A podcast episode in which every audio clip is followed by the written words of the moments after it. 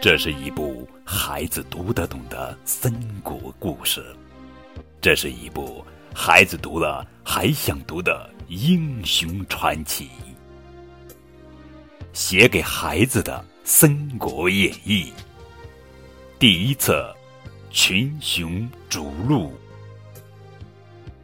第一章《桃园三结义》。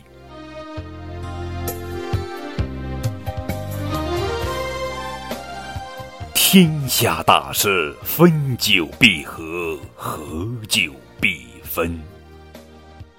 秦朝灭亡后，刘邦和项羽争夺天下，最后刘邦获胜，建立了汉朝。汉朝一统天下，国力强盛。可是到了东汉末年，皇帝昏庸无能。只图享乐，国家大事都由宦官集团时常事打理，从此国家陷入一片混乱，百姓生活在水深火热中。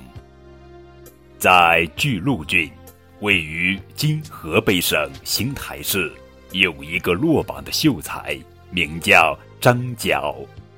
有一天，他进山采药。遇见了一位仙风道骨的老人，老人送给张角一本书，说道：“这本《太平要术》送给你，希望你可以用来普救世人。”说完，他就化成一阵清风，消失了。张角十分惊讶，他翻开书仔细阅读，发现里面记载了很多神奇的法术。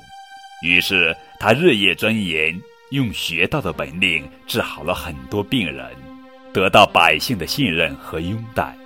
很多人不远千里的追随他，他的信徒越来越多。张角见官场黑暗，百姓生活艰难。于是萌生了推翻汉朝的想法。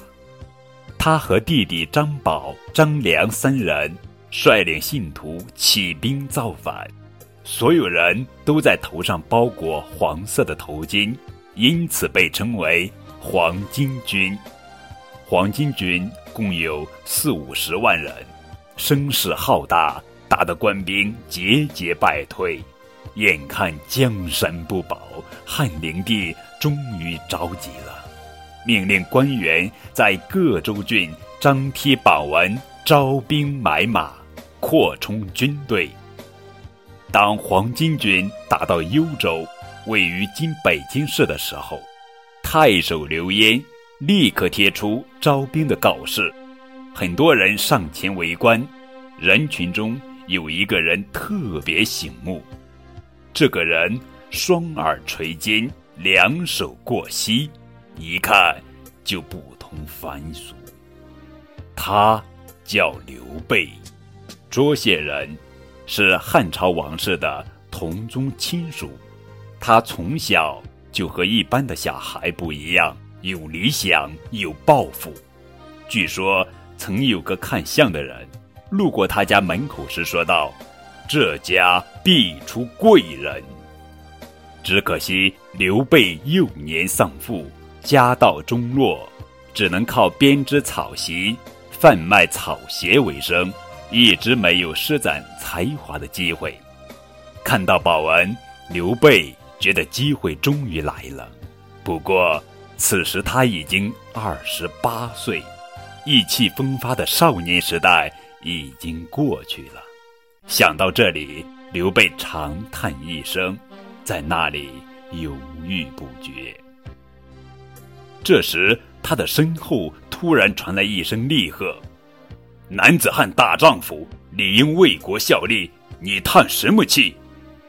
刘备回头一看，一位身材魁梧、一脸络腮胡子的猛士瞪着他，眼神凌厉。刘备忙行礼，问道。在下刘备，字玄德。现在天下大乱，我有击退叛军之心，但只恨自己力量不足，才在这里长叹呀。敢问壮士姓名？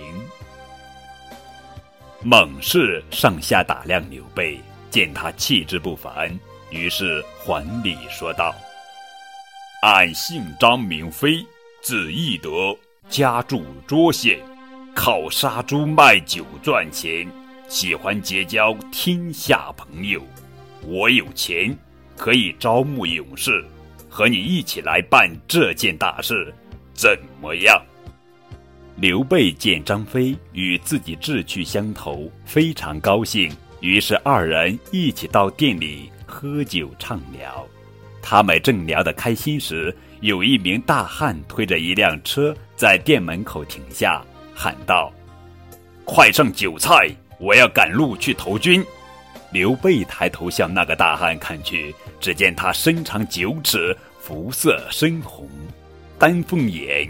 卧蚕眉，长长的胡子足有二尺，真是威风凛凛，仪表不凡。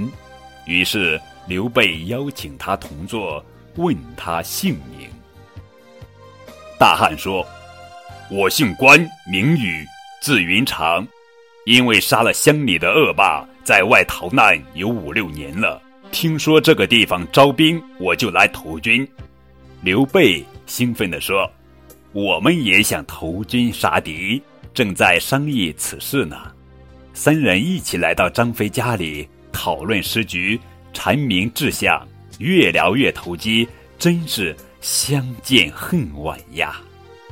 张飞拍案说道：“俺家屋后有一片桃园，明天是个黄道吉日，不如我们三个人在那里结拜为兄弟。”从此一起做一番大事业，刘备、关羽齐声称好。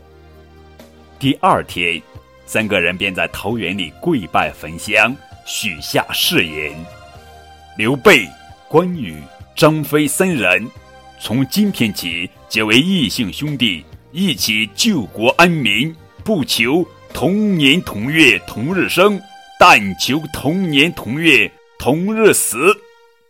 我年龄最大，你们就唤我一声大哥吧。”刘备说道。“我最小，两位哥哥受我一拜。”张飞哈哈大笑。桃园结义后，兄弟三人在乡里召集了五百多名志同道合的勇士，准备去投军。他们收集了一些兵器，正愁没有马。这时，有两位商人前来投奔。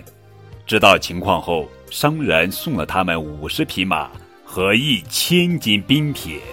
兄弟三人用冰铁各自打了一件称心的兵器。刘备打造了一对宝剑，关羽打造了一把重八十二斤的青龙偃月刀，张飞则打造了丈八蛇矛。三人又买了全身铠甲。于是，兄弟三人带着五百多名勇士，浩浩荡荡的到幽州投奔太守刘焉。刘焉高兴坏了，立刻将他们收编。刘焉同刘备论起辈分，竟然是他的远房叔叔，于是他们就以叔侄相称。这就是。桃园三结义，下期节目我们继续来讲写给孩子的《三国演义》第二章：英雄崭露头角。